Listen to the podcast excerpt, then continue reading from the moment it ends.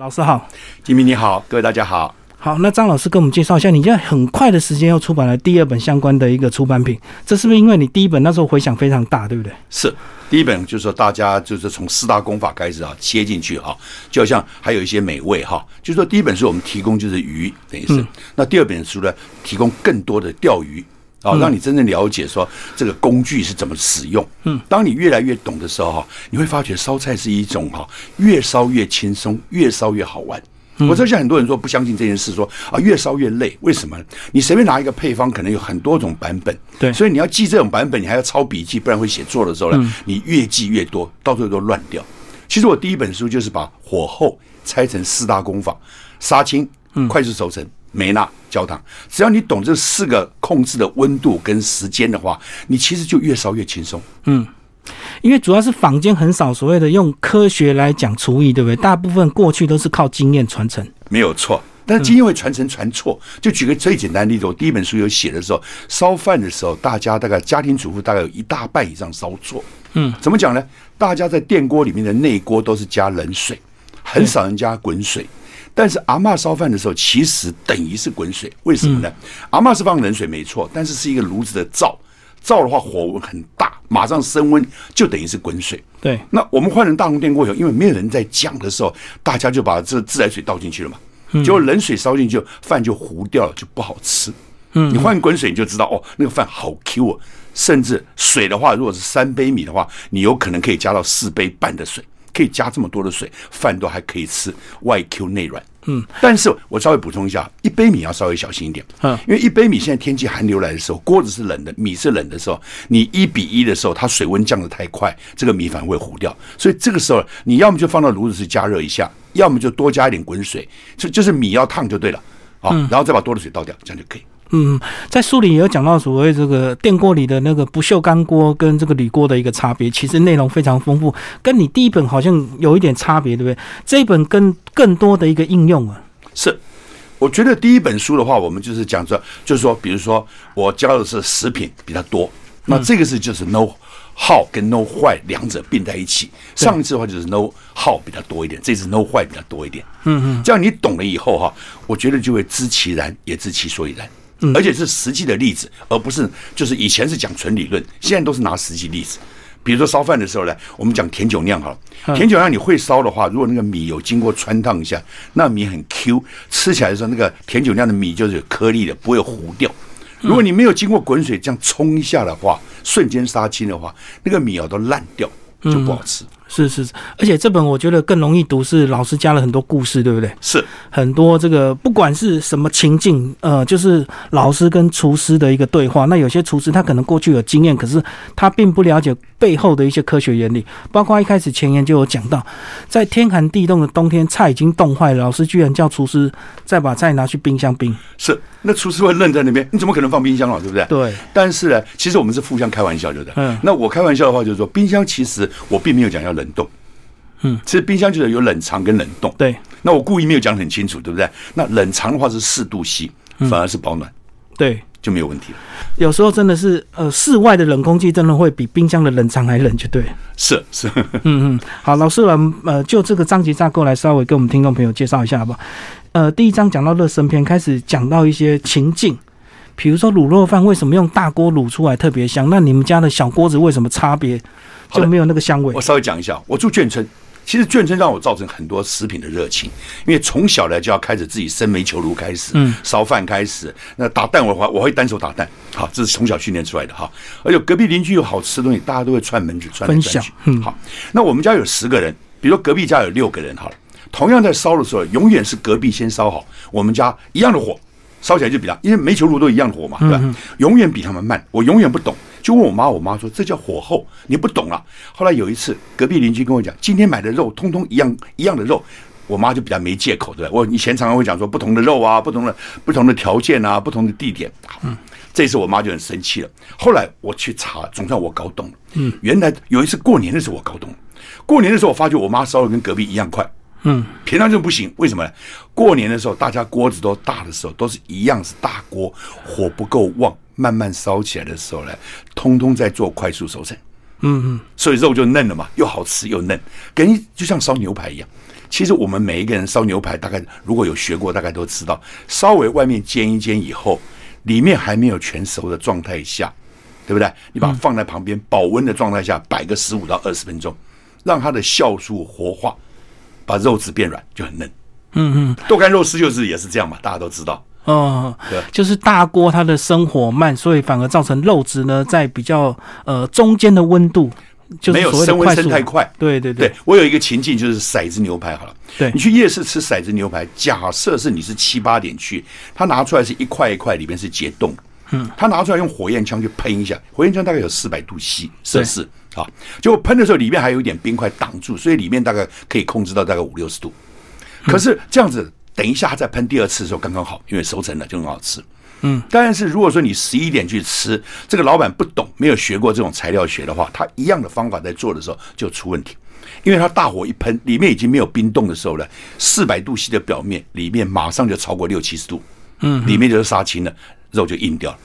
所以这个时候你去吃怎么办？你可以跟老板讲，拜托火焰枪拉远一点，或者喷的时间稍微再短一点，这样就好吃了。就变成里面的话熟了之后就变太柴，就对。是不能够一次炒熟，也就是要两段式。你看我们去夜市不是有盐酥鸡啊什么，是不是都炸两次？对美其名是说炸干一点，其实不是，是为了嫩。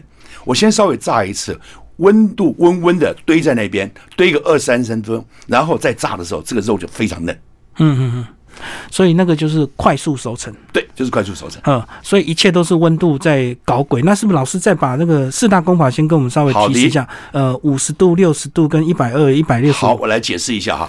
所谓杀青，就是快速让食材的中心点超过六十五度 C，嗯，酵素会死掉活性。对，因为蛋你在煎蛋的时候，你发觉只要超过六十五度 C，蛋白就慢慢慢慢会凝，蛋白就有一点点好像变色那个样子，哇！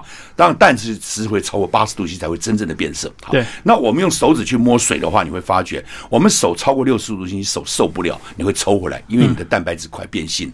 对好，这就叫杀青。那什么叫快速熟成呢？就是说。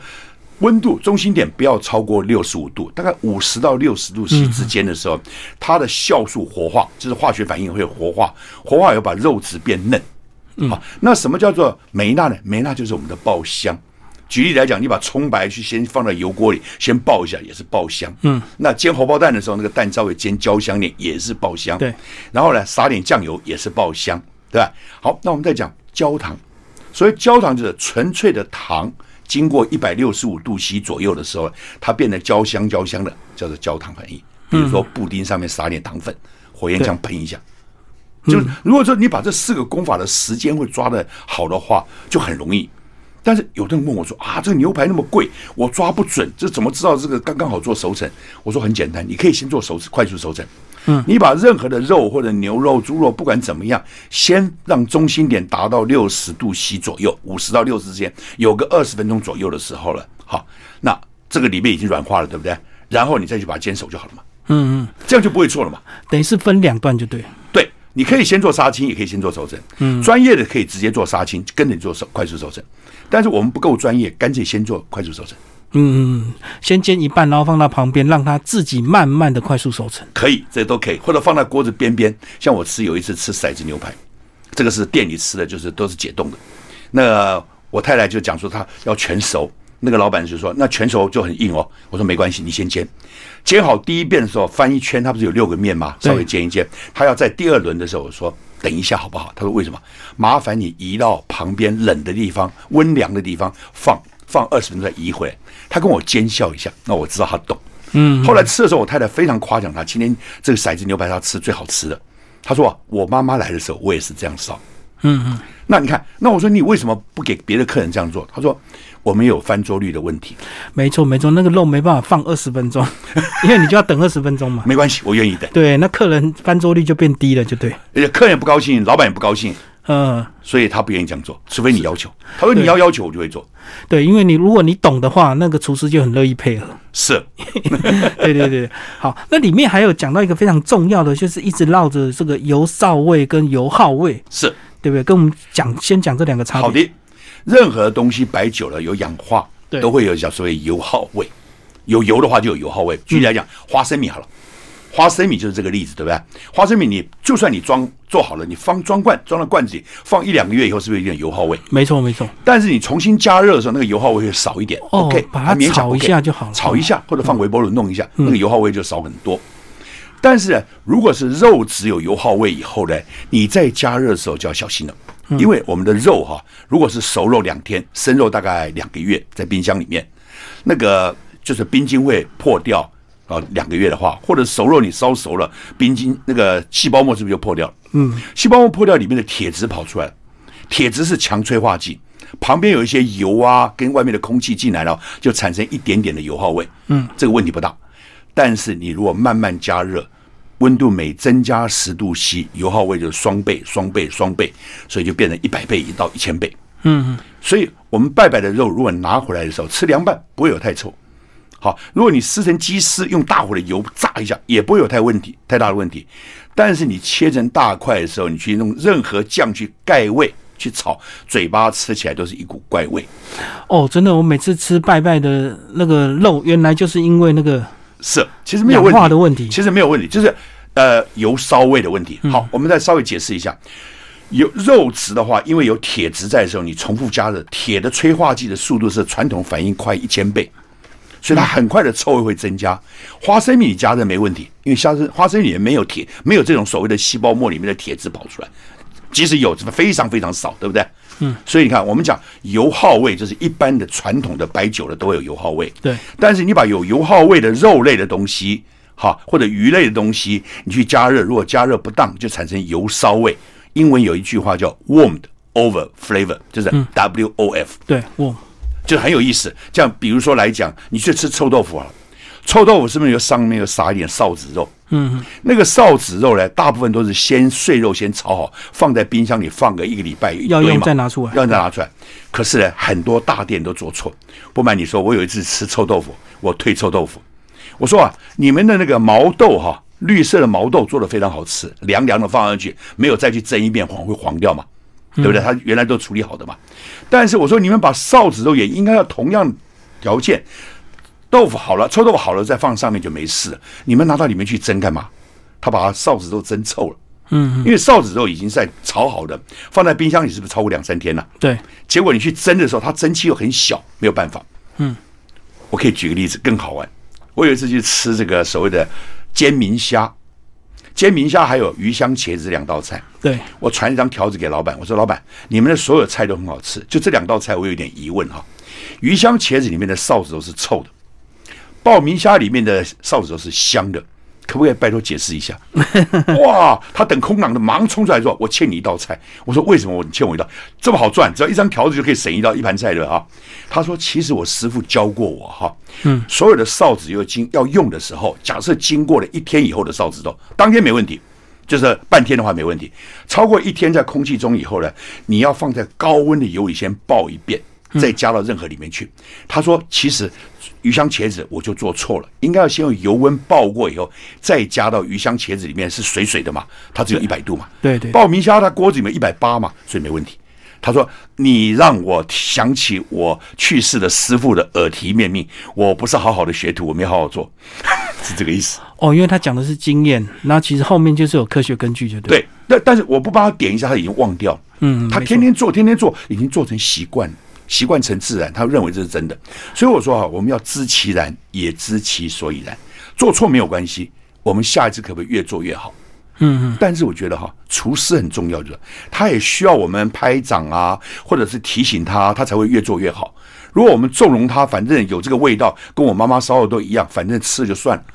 对，或者是我们觉得说，反正这个小吃店嘛，这个价钱就这样，我们不要太要求，就会让他一直用错误的方法一直做下去。是最简单的例子，我们讲我们自己早餐哈，在吃的时候，做早餐店好了，你去看哈，你去吃早餐店吃，它是不是有喷酱油？嗯，它的酱油很多早餐店是放在盘子里的，因为它省事，它煎了它不愿意放在锅子，放在锅子里锅子要洗锅很麻烦。没错没错。所以它放在盘子，放盘子用油膏也就算了，稍微差一点了哈。用酱油简直是没什么好味道。嗯，所以酱油要放在锅子里去爆香一下。但是问题来了，我爆香如果爆错地方的话，我可能犯四个错。怎么讲呢？锅子里面有油，我们的爆香梅纳反应就是蛋白质加淀粉，大概在一百二十度 C 左右，它会产生焦香味，就是瘦肉要用油煎一煎才会香嘛。那酱油也要经过这样，因为蛋白质在里面嘛，还有淀粉在里面。但是很多人对妈妈耳提面命的说，要保证成功的话，因为锅子里面有时候有油，有时候是水，妈妈也讲不清楚，就是说你的爆香酱油就是要加在热的锅边，嗯，热的锅边下保证会成功，对不对？但是荷包蛋你锅子有油，对不对？你直接加在锅子中间不就好了吗？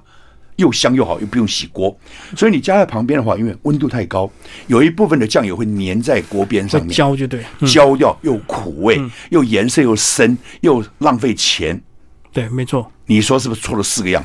嗯，所以你看我们在传承的时候，因为没有讲的很清楚的时候，错这一辈子，你的酱油不知道浪费，搞不好一两打的一样浪费掉了。是是是，嗯。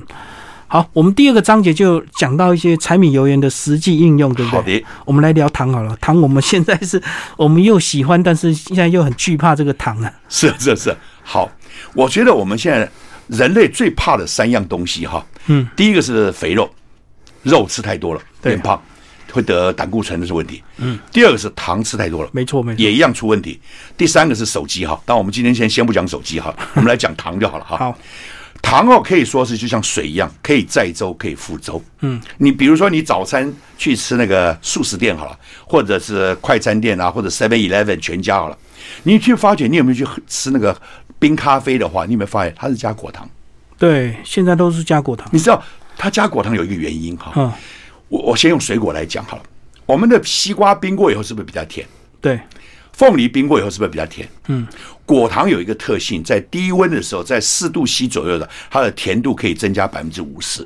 哦，会有放大的效果。对，但是如果高温的时候降低百分之三四十，哦，所以你注意看，其实我觉得这种日常生活科学大家要注意。你去喝热咖啡的时候，他们都加砂糖，一第一个也可以溶解。嗯，冰咖啡的话，砂糖不好溶解，这是他们的理由。事实上是加果糖可以减少量的一半左右。嗯，不然的话，一杯的加了，假设一个珍珠奶茶加了二十克的话，大概一百公克的糖，实在很可怕。你说不生病才怪。嗯嗯，除了得了脂肪肝以外，还有其他的问题。我还以为是因为果糖大桶便宜耶，所以他们常常用快速的果糖。确实便宜又好溶解，这是表面的原因。嗯但是真正的原因是果糖在低温是更甜，不需要加这么多。当你的可以活久一点，你是不是可以多花点钱在那边？它可以多赚点钱，这个是有阳谋的。对对对，真的是冰的是加果糖，然后热的都是加砂糖。是，嗯，好，所以糖这个东西哈，那我们再看一下焦糖好了。我们在家里哈，其实现在想吃，在办公室哈，假如各位现在在办公室想吃点焦糖，我可以教各位，很容易就做到焦糖。嗯，你不可能去买一罐焦糖放那边，对但是办公室有砂糖，糖包不就有砂糖吗？对也有马克杯，也有微波炉，你大概一分钟就可以做出来。嗯，你把马克杯里面放一点点的砂糖，大概最多十分之一，不要放太高。好，然后呢，你加几滴水下去，就表面有一点水印就好了。嗯嗯，然后你就放到微波炉里面去，开到强波，就一般的七百五十瓦强波，你定个三十秒左右，里面糖会沸腾。沸腾，那基本上就是焦糖。那如果说你把那个焦糖出来浇在咖啡里，就很香。嗯，浇在别的离心纸上呢，就变糖片。等一下用也可以。其但是要小心一点啊，你不要把冰咖啡倒在这个热杯子里面，因为热热胀冷缩会破掉。瞬间那个杯子会受不了。对，但如果说你喜欢吃稍微苦一点，没关系，再打个十五秒或十秒，再来点把它变黑一点也可以。而且里面说还要移动位置的。对，这个是说我们在做东西的时候，好，你讲到这个东西，我来解释一下哈。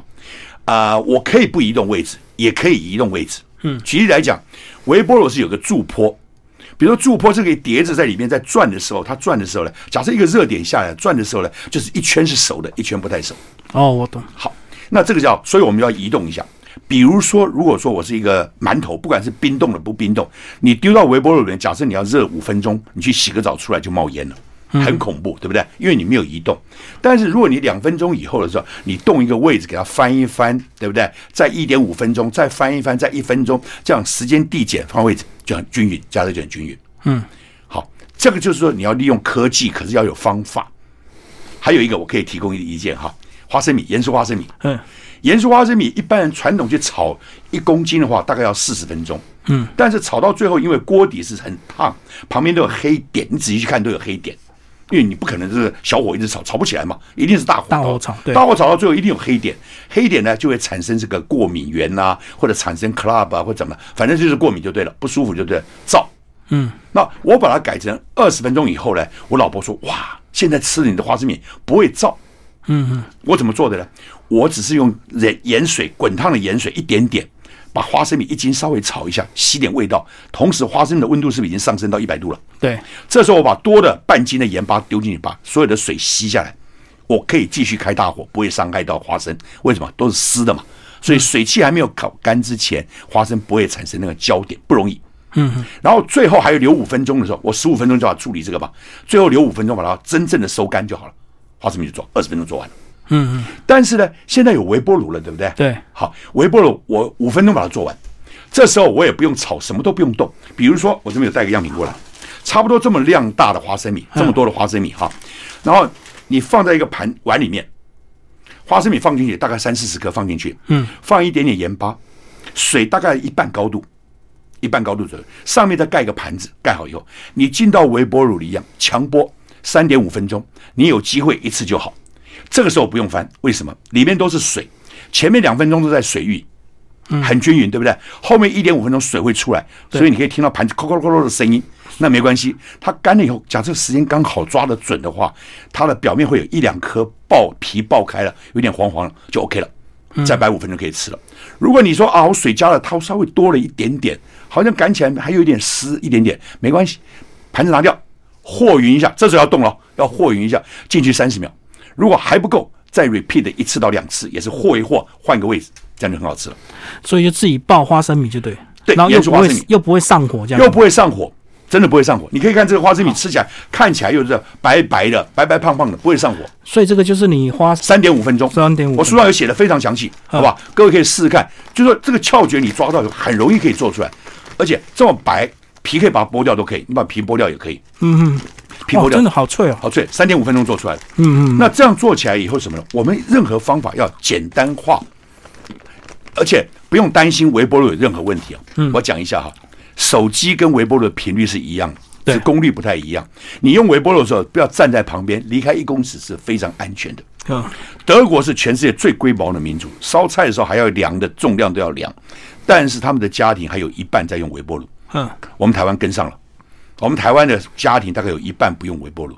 我真的呼吁一下，大家事实上可以考虑接受微波炉，微波炉不危险，好也不会漏嘛，对不对？嗯，你走开一公尺，就算救了微波炉也不会有问题。是是，但是你不可以叫小孩子在微波炉旁边用眼睛盯着看，那当然不行。就像你烧火的时候，你也不可能这样，对不对？在旁边嘛，眼睛看，或者说你用手机的时候，你的手机会天天用耳朵在听吗？不会嘛。长久的话，你也是接个线嘛，对吧？对对对所以有方法可以用，嗯，只要适当的避开就算。没错，没错。嗯嗯，好，我们刚刚讲的是糖的一些反应，那到了第三个章节，好，第三个章节呢就是食材应用篇，包括我们非常常吃的肉类跟海鲜的一些料理精髓嗯哼，啊。包括猪肉跟牛肉的一个差别，好像在处理方式就有不一样，对不对？牛肉比较高档，所以牛肉的这个整个屠宰之后的保鲜会比较好。对但是猪肉就比较差。猪肉如果你买的冷藏肉也没问题，嗯，但是如果说我是买温体肉，对，温体肉买来的话，第一件事要注意一下哈，你最好一包包包好的时候，每一天是一包的时候，放到家里放到冷藏就完蛋，就毁了。嗯，很多人大概我知道一半的人讲买回来放冷藏，放冷藏就完了。嗯，为什么？你外面来的肉是温热温热的，放在冷藏叠在一起的话，大概六七个小时都还是温温温的。嗯，那中间呢、那里面就在长菌，细菌每二十分钟会双倍、双倍、双倍，八个小时的话，一颗细菌有可能变一百万颗。嗯，好，所以很可怕。所以如果说你一包包分好，你把它摊在冷冻库里，二十分钟以后，你有定一个 timer，把这两天要吃的移下来讲。如果要超过两天，你就放冷冻库算了，继续放没关系。哦，所以回来还是要先进冷冷冻才对。二十分钟急速降温。好我可以先打一个岔，就是大陆有一个人，就是把西瓜切好，又放到冷藏，嗯就晚上自己吃的时候，全他肠子切掉了六十公分。哦，为什么呢？西瓜一个大的晒得热乎乎的，假设哈，跟冷藏肉是不是一样？你回来切好以后，其实里面还是热乎乎的。对你放一个保鲜盒的 PP 的保鲜盒，放一个大盒，全家吃个大，通通放进去，里面是不是温热温热的？你放到冷藏再放个五六个钟头，我刚才讲细菌是不是增生很多？哦，所以很多人晚上吃西瓜会拉肚，是这个原因。哦，因为冷藏的速度不够快，就对。它冷不进去嘛，这种温热，而且都是几乎都绝住了嘛，绝热等于是绝热绝冷一样了嘛。嗯嗯，塑胶不太传热，也不太传冷。哦，所以它放保鲜盒反而让它更糟糕。所以好的方法是说，把冰西瓜如果买来前一天如果能够放冰箱冷藏，已经是冷藏了，你再切好放保鲜盒就没问题。嗯，我懂。不然的话，你如果小盒一点的保鲜盒，直接进冷冻库，进冷冻库冰个二十分钟、三十分钟，再移下来就可以了。嗯，先急速降温。哇，原来是吃错东西，后果 后果这么严重。对不是只有拉肚子。好，那我猪肉稍微讲一下。猪肉假设是温体肉，你买回来的时候，就算你处理好了，这两天你要吃温体肉，对不对？嗯。但是温体肉里面，它因为放在摊子上，经过六七个钟头已经超过了。对比如说两三点杀的猪，假设你九点钟去买，是不是已经六七个钟头？没错没错你自己再不小心又在冰箱里又放了五六个钟头，还是温热温热，上面都已经一股氧化的骚味。嗯，那个油烧味都油耗味都出来了，对不对？对尤其那个血水跟淋巴水跟氧气反应，就是些油耗味就出来了。那如果说你去烧菜，有人甚至拿滚水去烫这个猪肉的时候，刚好蛋白质碰到滚水，它会结起来，把它包在里面，更糟糕，出不来。嗯，所以要什么呢？要用温的水、盐水去泡。为什么要盐水泡？你用冷水去泡，流水一直冲的话，肉的鲜美的味道叫五妈米，这个东西就像味精一样，它手水柔性的就流光了嘛，肉就不鲜了嘛。对那你要鲜的话，就是说拿等渗透压，比如说猪肉啊，这些都是大概一个 percent 的鲜美的东西在里面。嗯，所以外面的盐水也是一个 percent，它等渗透压的时候，血水会流出来，没问题，它液体会流出来。那这鲜美的五妈米不会流出，少流出来一点就那个鲜味被锁住，就对。比较好一点。就像你看，有时候我们虾子在解冻的时候，你怕它跑掉，你会用塑料袋去解冻。对，对不对？牛排也是一样嘛。牛排的肉，因为你不要解解冻掉那个汁，不要弄掉，里面流的血水流起来。等一下在收汁的时候，最后把血水倒到锅子里，这牛排才好吃。可是在书里讲到一趴跟三趴的一个差别，是真的要拿公克数那个秤来量？不用不用不用，大约我们一小瓢大概就十公克左右了，差不多了哈，一小瓢了哈，你就加一瓢就可以。这个我觉得经验值就可以。海水大概就是五趴嘛，我们一般烧菜的话，大概就一趴两一两趴左右，看你的口味。那为什么有一趴到三趴呢？我们海产比较贵，对不对？嗯，海产里面它有盐，海水比较咸。海里的动物很多是靠这个五妈咪跟外面的盐水抵抗渗透压来平衡。嗯，所以深海越咸的地方，这个海鲜的东西越鲜，越贵。越是深海的地方，浅海的就稍微差一点，那淡水更差一点。所以一般来讲，就是海水里的动物大概平均是三趴，嗯，肉上的大概平均是一趴，陆上是大概一趴，嗯但是蛤蜊是三趴，所以蛤蜊烧起来不放盐巴就觉得有点鲜，而且咸。所以说他们在解冻的时候就要用相等的一个盐度的水，才不会让它鲜味不会流失，就对比。较不会流失，不能说完全不会流失，那是骗人的啦。嗯对，最好你当时买冷藏肉那更好，对不对？你如果买不到买温体肉的话，你就要忍受这个损失掉一点点。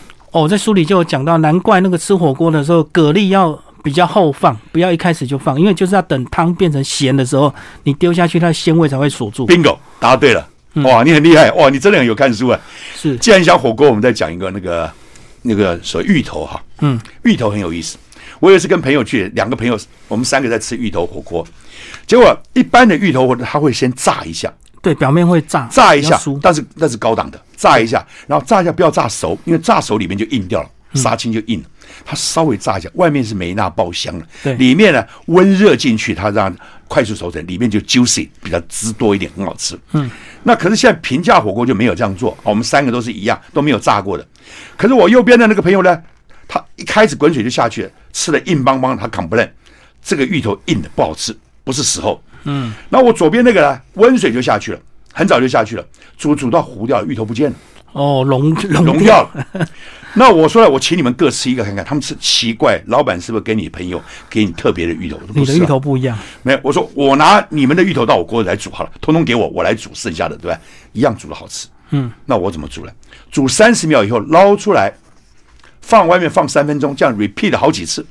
也就是说，外面的温度慢慢进去，慢慢进去，慢慢进去，这样里面温度不会一下到一百度，里面大概就维持五六十度 C 有一段时间。哦，就快速熟成。里面快速熟成。那外面因为有穿烫，又拿出来过以后，外面也不会糊掉，也不要继续煮嘛。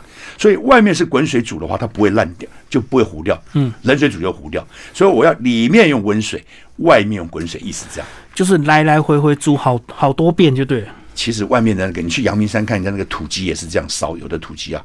那些鹅，你去看鹅，那个大的鹅啊，阿嬷烧那个鹅的时候，烧一大盆的那个洗澡盆的水，对不对？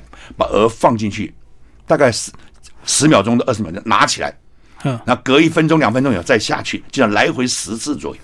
嗯，那个肉温度慢慢进去，慢慢进去。那为什么要拿起来呢？它一定要拿起来，因为肉中间那个水的话冷冷的，你不拿起来，内外差有温差。对所以它每次要拿起来，水又流出来，内外就有点平均。但它主要是要让温度慢慢进去，慢慢进，慢慢进去，这样子、肉里面熟成完了，再把它丢进去煮熟就好了。嗯，跟牛排不是一样吗？哦，难怪有些芋头为什么要外面先爆过？如果外面有爆过，就比较好处理，对不对？就不用你不用再处理了。对，就像你去吃火锅，有些肉它是腌过的，你拿那个肉去烧，怎么样都是嫩的。嗯但没有腌过，你就要懂怎么来做，或者你自己用酱油腌一下也可以。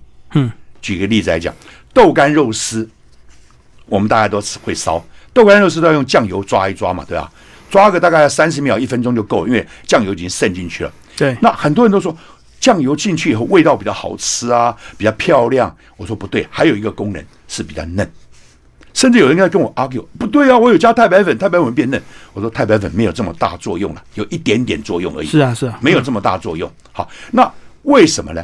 因为我们所有的肉质是长纤维，猪肉是长纤维，嗯，所以你加热它会收缩，它大约收缩体积会收缩百分之二十五左右，嗯嗯，但是如果说这个肉有先腌过以后，它比如说纤维先硬了一点点，它等下收缩变收缩百分之二十，变收比较小小，那汁就留在里面，所以它的保汁性会比较高。嗯，牛肉收的更多，对不对？所以你看牛肉跟猪肉都要注意这些东西。你如果会控制的话，你的肉就好吃。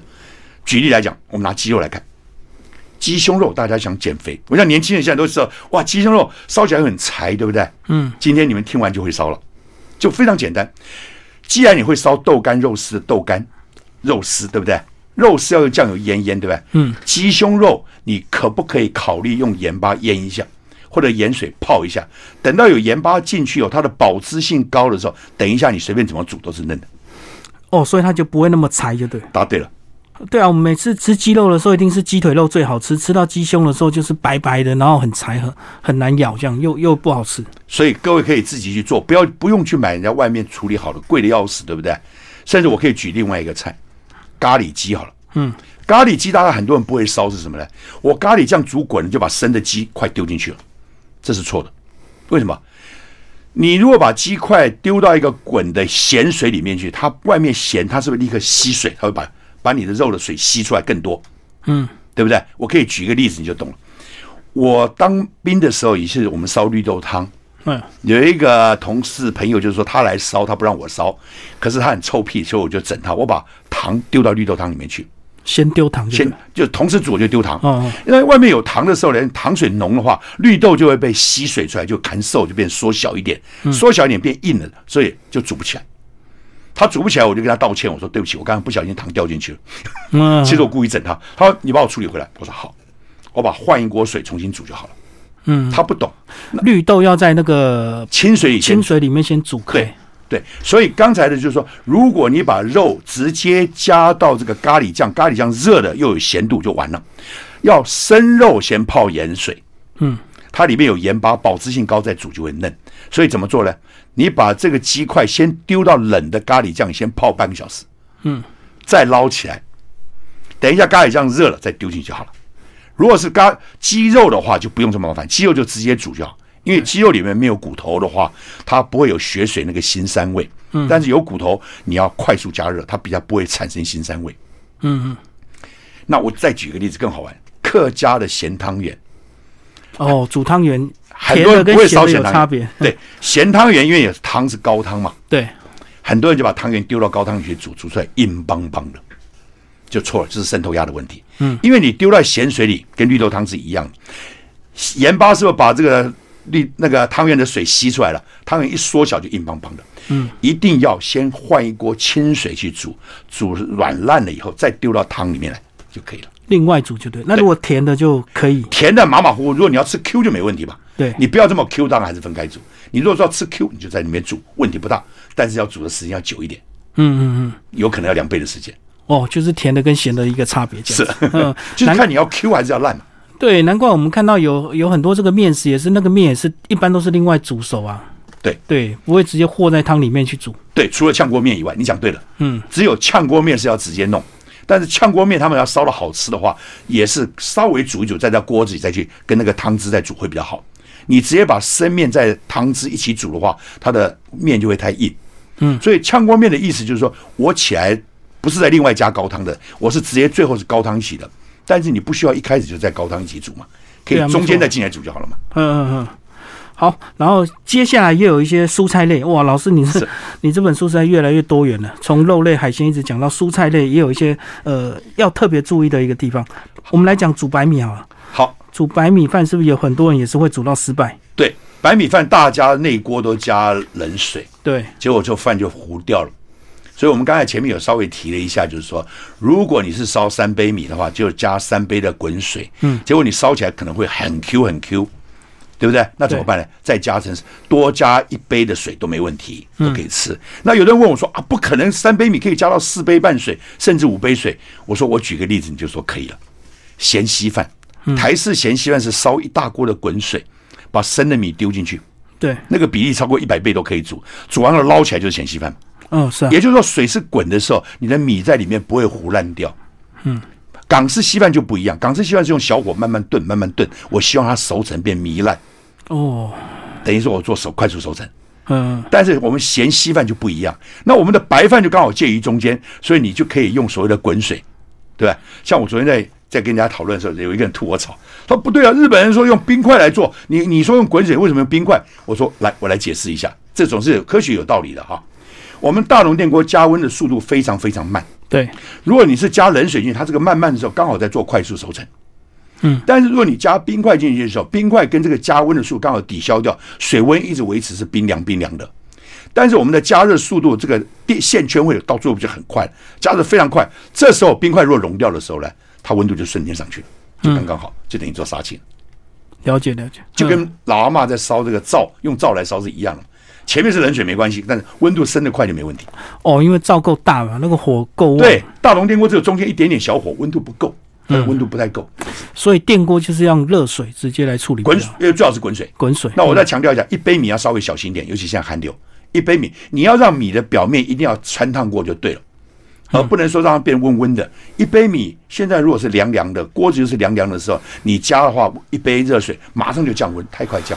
哦，所以它如果说升温太慢的话，就会米快速熟成，就会烂过头，就对。对，就像芋头嘛，你的芋头如果一开始汤还没有热就丢进去，就整个糊掉了，不见了。哦，难怪有些东西一定要是热水滚了之后才能下，不能够在冷水的时候慢慢煮。是，嗯嗯嗯，这是所以是有窍诀的。不过家里要是有糖尿病的人，就记得一下啊，千万不要让他放热水，因为他放热，他的手指他的敏感度不够。对我们讲说温度高的时候，你可以感觉到嘛。对事实上你的手指就是它用温度计。很多人问我说：“你家里有没有温度计？”我说：“不需要，我的手指就很好。嗯，超过六十我会剧痛，我会受不了。哦，你就知道大概温差。对对，对，大概就好不用这么准确。那有糖尿病人，因为他那个测量不好啊，很危险啊，要注意一下。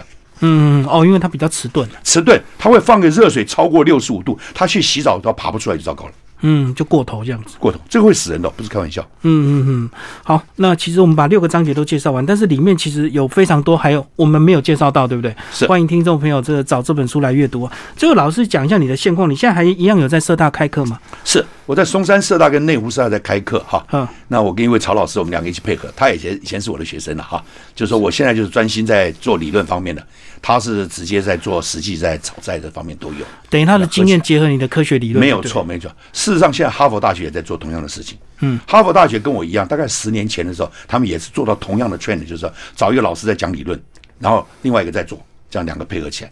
嗯好，谢谢张老师。